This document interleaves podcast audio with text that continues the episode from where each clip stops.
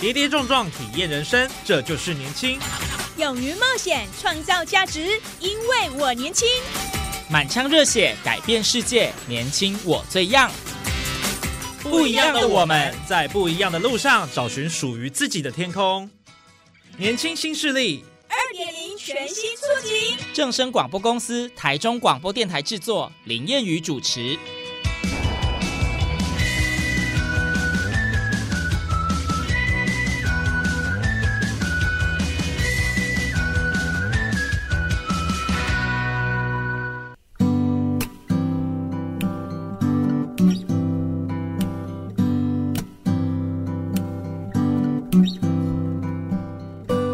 众朋友您好，欢迎您在礼拜二的中午十二点准时收听在正声台中二台 M 六七千赫播出的《年轻新势力》，我是燕语。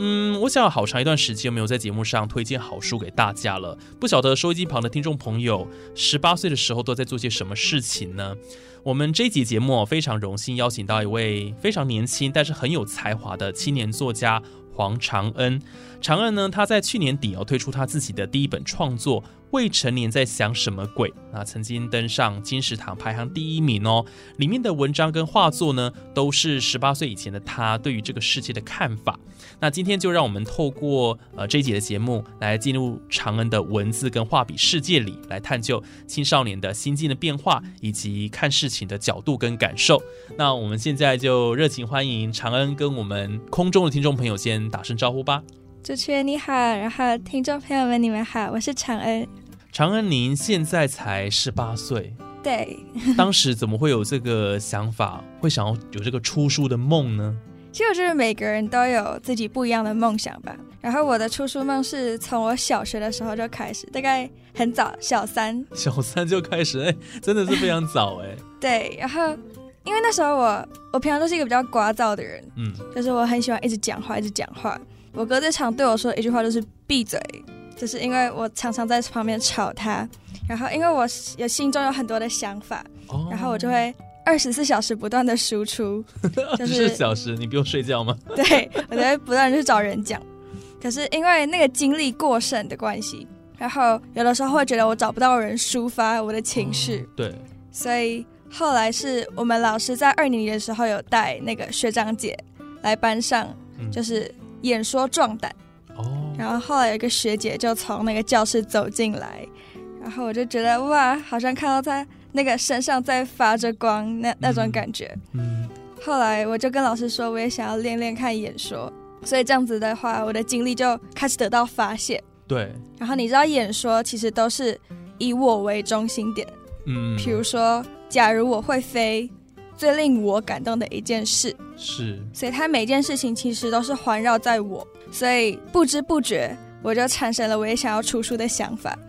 因为会一直探究到你自己的内心在想什么，所以你就会呃有很多的灵感出现，那你会希望说把自己的这个等于是你自己的一些心情啊抒发出来，就透过演说的方式。对，所以就是慢慢慢慢的就开始有一一种就是我也想要出自己的一本书那种想法，但是真正具体化这种想法是。在国中二年级的时候吧，我是去看史德华老师的第十本书的新书发表会，嗯，然后看着他就是在一个小木屋里面举办那个新书发表会的时候，阳光就很刚好的从窗户洒进来，然后照在他的身上，然后我又看到他闪闪发光的样子，然后就突然有一个哇，我好像变成他的那种感觉，就是有一天我也好想像他一样，就是站在台上。说着自己的故事，然后有一本自己的人生经验。嗯，因为那时候是他出的第十本书，叫做《火车经过星河旁》。哦，然后那个书的名字也很梦幻，所以那时候我就就是真正埋下想要出书的想法，其实是国二的时候。国二的时候我就开始想要真的出自己的一本书了哈，就是要让它实现了这样子。对对，哇，所以其实你从小就非常喜欢这个讲话。但是也很喜欢创作啦，就是对于文字这方面，所以除了讲话去发泄以外，当然你会希望就透过文字把它记录下来，对，然后绘画这样子。是因为像是我很多想法的时候，有的时候太多想法在脑子里面，其实会很乱。嗯，因为就是你没办法把它具体化，它是一个很抽象的东西，哦，所以我必须透过就是画画啊，或者是写作，嗯。把我的想法具体化，这样子我才能真正看到，比如说我在烦恼什么东西，嗯。或者是说我现在真正的想法是什么，哦，就是有点像是一个同整的概念。嗯，对，对所以等于是说那些复杂的想法、情绪啊，你就透过创作，也是整理自己的一个心情，这样子。是是，哇！而且听说你这个演说哦，其实从校内一直到呃区赛、县赛到全国赛，您都拿到非常好的成绩耶。那是在所以好像你在说话这部分也蛮有天分的，对不对？对 没有，那是在我国小的时候啦。嗯就是国小的时候，因为就是去找老师谈，然后老师就只是叫我先念一次那个课文给他看，嗯然后我就学那个学姐那个腔调。后来老师就觉得哇，好像还蛮有天分的，哦，是所以就开始栽培这样子。所以一开始的时候，我是真的很享受在台上面表演，就是很享受那个舞台，因为嗯一开始的稿子可能是一篇、两篇，甚至到五篇，可是你就是事先准备好，然后先嗯背好、练好，哦，对，你就可以上台。那种压力其实跟后来的压力不太一样，嗯。因为后来的压力是你的稿子是没有限，就是范围的，对，所以它可能是你从来没有准备过的稿子，所以就是那个压力会非常大。嗯。所以后来指导老师就是有叫我每一天都要写一篇作文，哦，可是那对国小生来说是蛮痛苦的一件事。一天要一篇呢，天哪，哇，真的是对 很辛苦哎，也是，当然我相信也是很重要的一个练习啦。对 老师为了培训你，所以原本算是呃，应该算是命题演讲，对不对？然后后来转而像即席演讲这样子。对，所以那个统合能力就会变得比较强。对，所以就是可能当然你有天分啊，最主要是你自己也愿意去投入，慢慢慢慢让你的这个口语表达能力越来越好。当然在驾驭文字上面，你也可以更驾轻就熟这样子。哇，好，那我我想今天我们要介绍这一本叫做《未成年在想什么鬼》了哈。那这本书非常的轻巧，总共一百八十页，那写的是你十八岁前的一些心境这样子。首先是不是跟我们听众朋友分享一下？为什么要叫做未成年在想什么鬼？啊，这鬼还放大，这有什么样的含义吗？，对，其实这个这个书的命名蛮有趣的，嗯是那时候我跟我爸妈在吃晚餐，决定出一本书的当下，就想出来这本书的名字。哦，这么快、啊，这么迅速，对不假思索。对，其实就是我们如果来算这本书的字数，未成年在想什么鬼？嗯，八个字。为什么是八个字呢？因为我的幸运数字是八。幸运数字就是八哦。对，然后未成年当然是因为那时候我还没有满十八18岁，岁是十八岁的前戏。对然后再想什么鬼，是因为那时候是鬼月。哦，欸 很有意思哎，就这样子，取了这本书的名字。但是我就必须要想说，这样的一个书名哦，的确会引起我们读者哦蛮多的一个兴趣，想说，哎，这本书到底在写什么？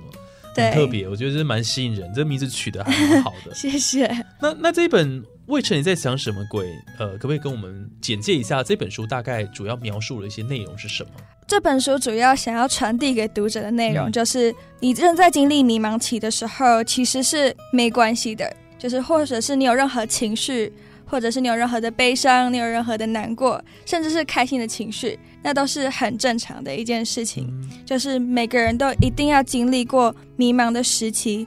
才能经历过最后，就是爱上自己，找到自己的样子。嗯这是我这本书最想传达的一件事。哦，所以里面你写的很多，包括这个呃散文啦，还有、嗯，呃诗，对那还有画作在里头。对。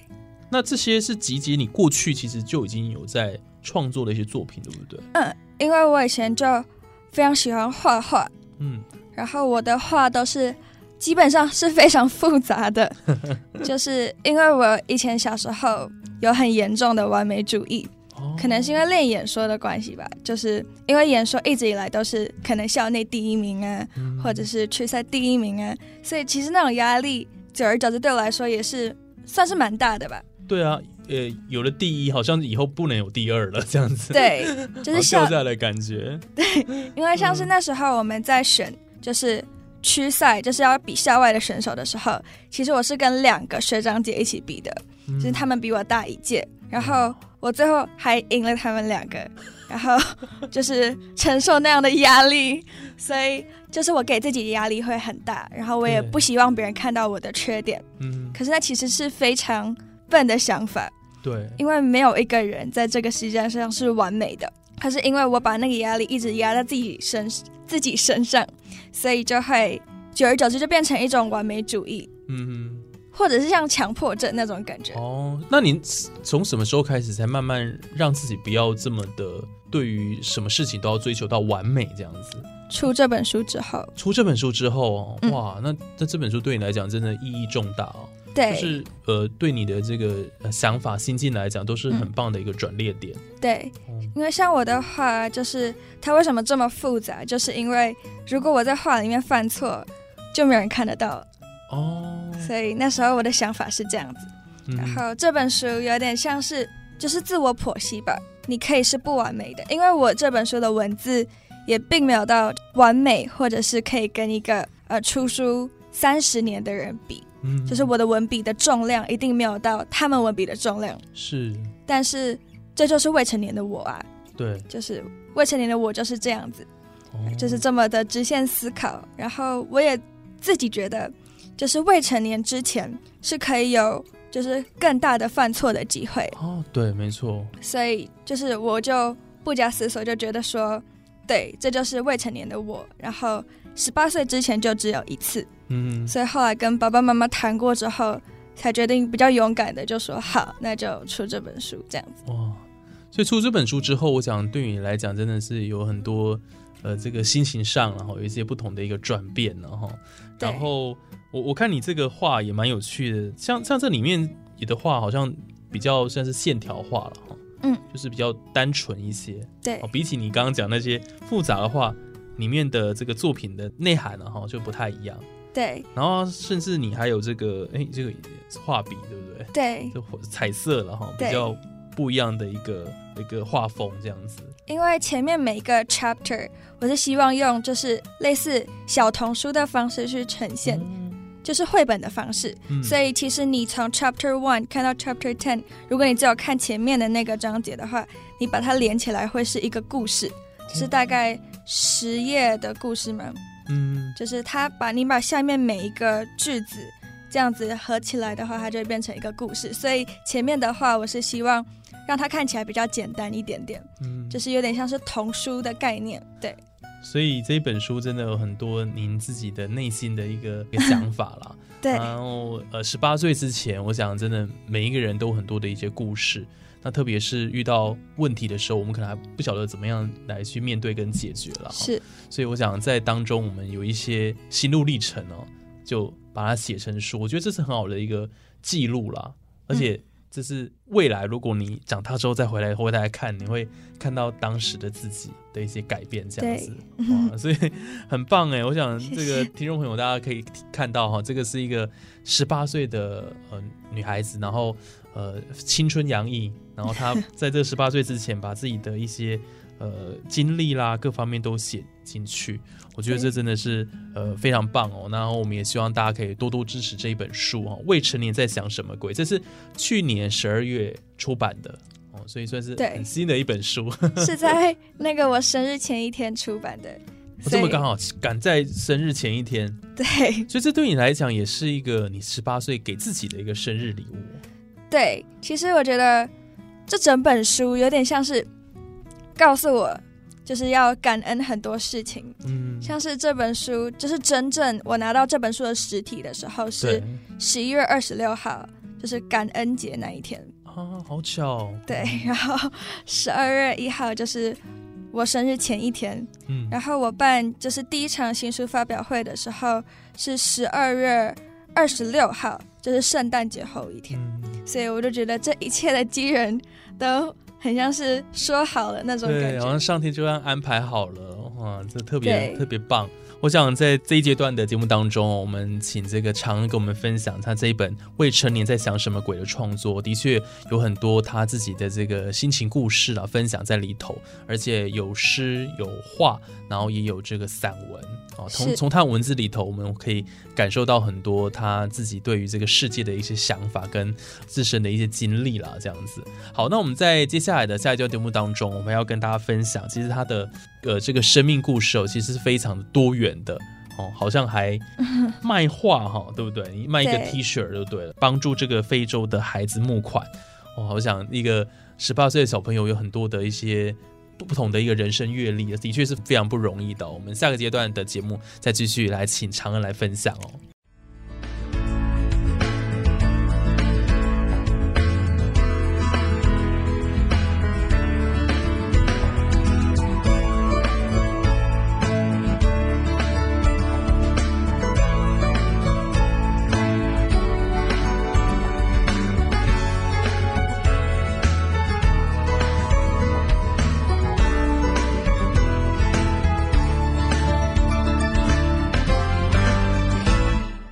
欢迎听众朋友再度回到《年轻新势力》的节目现场，我是烟雨。好，在今天节目当中，我们开心有邀请到了青年作家黄长恩 Annie 哦，然后他在自己的十八岁之前，他送给自己一个生日礼物，也就是出了一本书。那这本书叫做《未成年在想什么鬼》哦，那把自己。呃，十八岁前的一些心境啊，还有这个青春期的一些想法，然后放进里头。那我想在这边就不告诉大家太多的内容，如果大家有兴趣的话，可以呢去各大的网络书店，然后我想都可以搜寻到，然后购买到这一本书。那么接下来我们要请常恩来分享的、是，您在国小三年级的时候，听说就有一个非常特别的际遇哦，你把自己画作印在 T 恤里面，然后要为非洲贫童来募款哦。对，当时怎么会有这样的一个想法？哇，我觉得很不简单哎。其实我觉得小时候是我最可爱的时候，嗯，就是小时候我觉得黑跟白很分明，哦就是有绝对的好人跟绝对的坏人，嗯然后坏人没有办法变成好人，好人也没有办法变成坏人。非黑即白，很绝对就对对了啦。我是一个非常绝对的人，嗯到现在我还在试着改变这件哦我在事情。调试当中，就对，然后那个小时候就是我跟我爸爸在看那个新闻台，对，然后就看到很多就是非洲的小孩，然后可能有些没有穿衣服啊，有些可能就只有穿裤子，嗯，然后他们唯一的共同点就是肚子都鼓鼓的。然后那时候我就问我爸说：“哎，他们是吃太多吗？为什么就是他们肚子都鼓鼓的，可是四肢又很纤细？”然后我爸就看着我，他就跟我说：“不是，是因为他们肚子里面长期的营养不良，然后导致肿胀，哦，然后可能肚子里面有一些寄生虫啊什么的。嗯那是第一次，就是有点震碎了我的世界观。对，因为我一直以为世界就这么大，世界就可能是我的小学、我的家庭、我的家人、哦我的朋友。那时候是我以为的全世界，嗯，但是看到那个新闻的时候，我就会发现，哇，原来世界这么大。嗯然后电视新闻里面的那个，就是那个非洲贫童，可能跟我的年纪差不多而已。然后我就很想做什么来帮他们，所以我就问我爸说：“哎，就是我们可不可以做什么来帮助这些非洲的贫童这样子？”然后我爸一开始就觉得我在开玩笑，就是也不是开玩笑，就是他觉得小孩子有什么能有什么想法这种感觉，嗯他就说啊，不然你就就是想一些计划啊，然后到时候再给我看呢、然后后来就是我就真的很认真，我还拿了一个笔记本，然后去记录下就是我要怎么帮助他们的嗯计划。然后七天之后，我就拿了一个很大的画去找我爸，然后我就说，我觉得我们可以卖我的画。嗯然后后来我爸就发现，哎，我原来是认真的，嗯这种感觉。后来我就去找，就是我的中年级老师，就是杨亚文老师，哦，然后我就去找他，然后我就跟老师说：“老师，老师，我想要做一件这个义卖活动。嗯”然后我很喜欢我中年级的老师，很重要的一个原因就是，他就把我们当小大人一样，嗯。他不会因为你是小孩子对。就觉得哇，小孩子能有什么想法这种感觉。所以后来就是老师就开始跟班上的同学就讨论义卖活动的事情，哦。然后我爸妈也就是很帮我啊，然后哦都全力支持这样子，对嗯。然后就是同学的那种向心力就开始很强了，就是每一节下课都在做明信片呢、嗯然后有时候会利用上课的时间，然后到其他的班级来做宣导的活动，嗯。到最后就促成了那一次的义卖活动。我们就把就是所得都捐给世界展望会，嗯。然后也是因为那一次的义卖活动，然后把钱捐给世界展望会之后，然后我就又变成世界小公民，然后跟他们去另外一个国家叫亚美尼亚，哦然后还有一个艺人叫维里安。嗯对，那时候是我觉得，就是我没有想到我的想法可以把我带到这么远的这种感觉。所以他就补助你到亚美尼亚去这样吗？对，哦然后就是我们还有另外五个世界小公民，我们嗯是六个世界小公民，就是全台湾选六个小公民，然后跟他们的工作人嗯员，还有就是那时候的代言人对，一起去到一个我没有听过的国度，嗯，然后去看看更不一样的世界吧。所以也因为你这样的一个呃，算是善心的举动吧，为非洲贫童募款哦，然后也让自己开了这个眼界，有机会出国去看看世界。嗯对啊，所以我讲这个就是一个嗯善的一个呃结果了哈，因为你你愿意去去帮助人，所以为也为自己带来了一些呃美好的一个结果，这样子。对，然后那一次的就是亚美尼亚之旅之后回来，也有做就是很多其他的分享发表啊，跟小朋友甚至是幼稚园的小朋友说、我在那里看到了什么啊，然后也是希望可以带给他们有点不一样的冲击，就像嗯那时候我看到新闻的冲击一样。对，因为其实我去的那个国家是贫富差距非常非常悬殊的国家，哦，那个时候我知道的资料是，首都是五趴的有钱人，就是首都是嗯所有所有的有钱人聚集在那个首都里。啊，就百分之五而已。，对你只要出了那个嗯首都之后，完全一个 whole new world，就是百分之九十五的人是贫穷。哇塞，这个差距太大了。对，就是你可能首都首都真的很漂亮，嗯它还有什么喷泉晚会啊，然后就是有点像是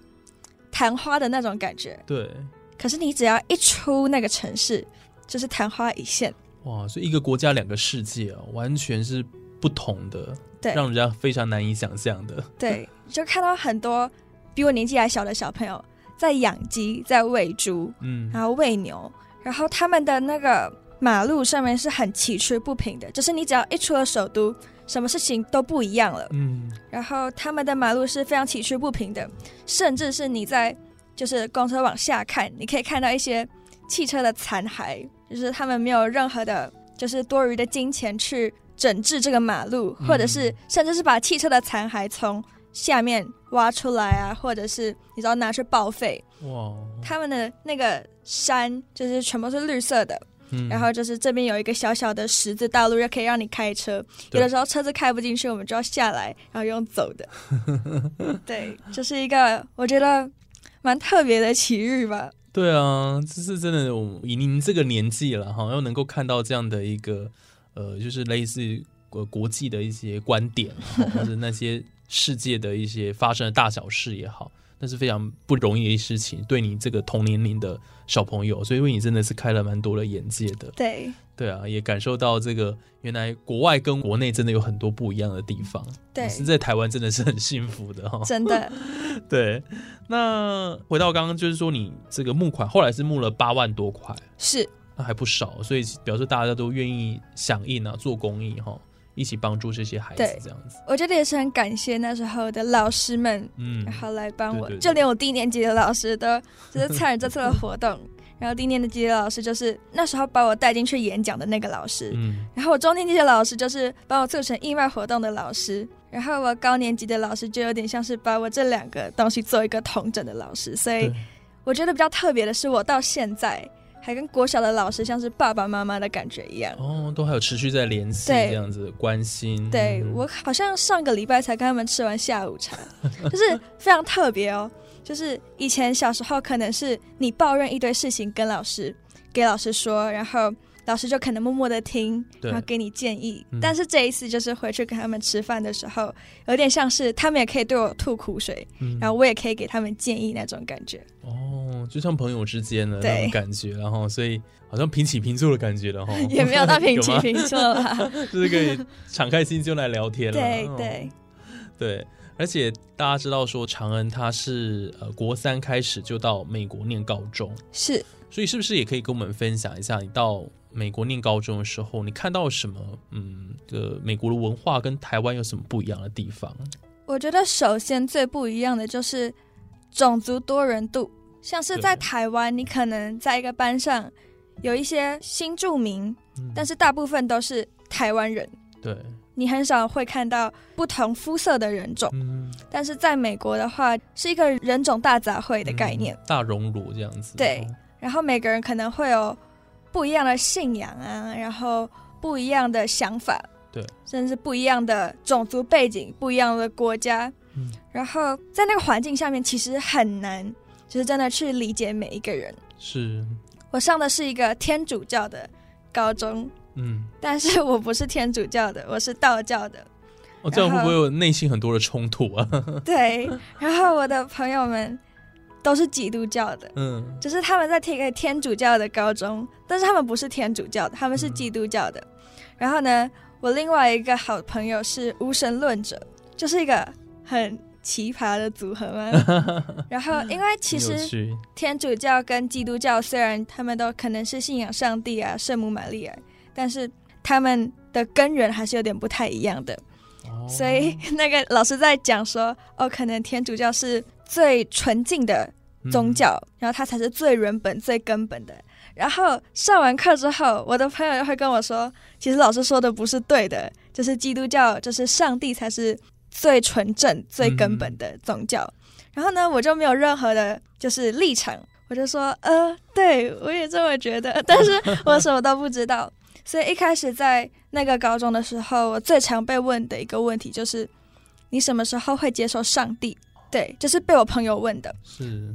那时候我不知道怎么跟他说，就是我有不一样的信仰或者是不一样的立场，嗯嗯，所以我就会说，哦，我还没有准备好，或者是，哦，我还没有想好。对，但是我还没有，就是我没有办法很真实的跟对方说我的感受，因为我一直是一个能避免冲突则避免冲突的人，嗯，然后我也很不喜欢跟别人产生就是有不一样想法的时候，所以我都会选择说，哦，我现在还没有想好，或者是我现在还没有这个想法。嗯，但是是到后来，就是跟一个朋友比较熟了之后，我才就是很真实的跟他说我的信仰，还有我的想法，就是我的立场，因为我相信就是上帝一定是存在的，然后耶稣一定是存在的，但是我也相信妈祖，我也相信就是世界上有鬼，就是这种想法对他来说可能很难理解，但是那时候他就很认真的听我说，接着听着听着，他就对我说一句，虽然我没有办法真正理解你说的话，嗯，但是因为你是我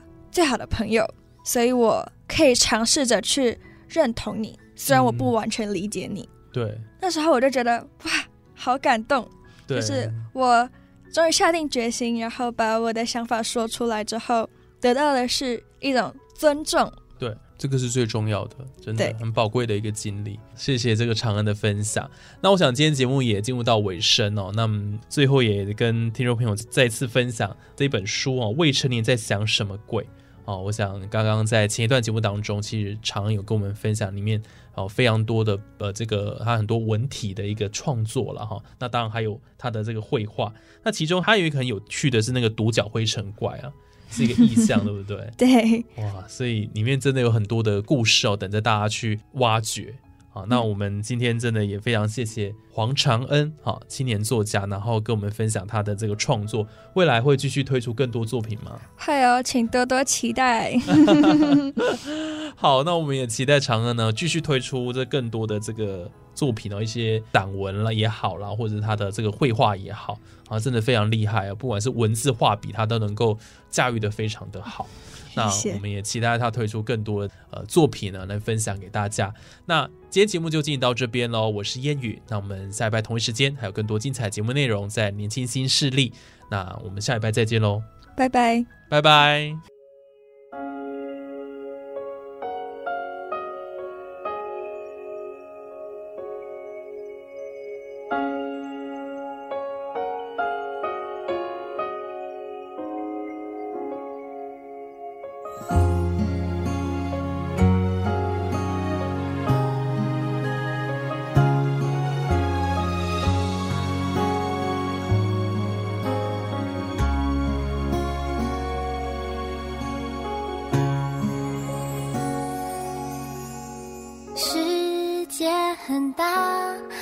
情开始有了想象，遇见了他开始闪亮，每一天都晴